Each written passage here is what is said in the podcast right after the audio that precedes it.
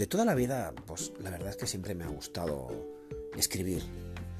De pequeño, pues eh, era el típico niño, ¿no? Que cuando la profesora decía aquello de una redacción para mañana de tema libre, pues aquello era bailar la conga, irse, irse a canaletas, a celebrar la Champions.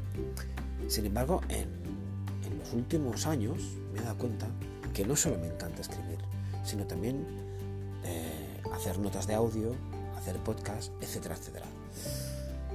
Así que hoy mi amigo Sune eh, me ha descubierto esta aplicación de Anchor y he pensado, o Anchor, no sé muy bien cómo se pronuncia, y he pensado, bueno, pues no sé muy bien dónde era este Anchor, este podcast o este lo que sea, pero aquí iré grabando pues mis reflexiones, mis notas de audio quizá más personales y ya veremos eh, digamos, ¿de acuerdo?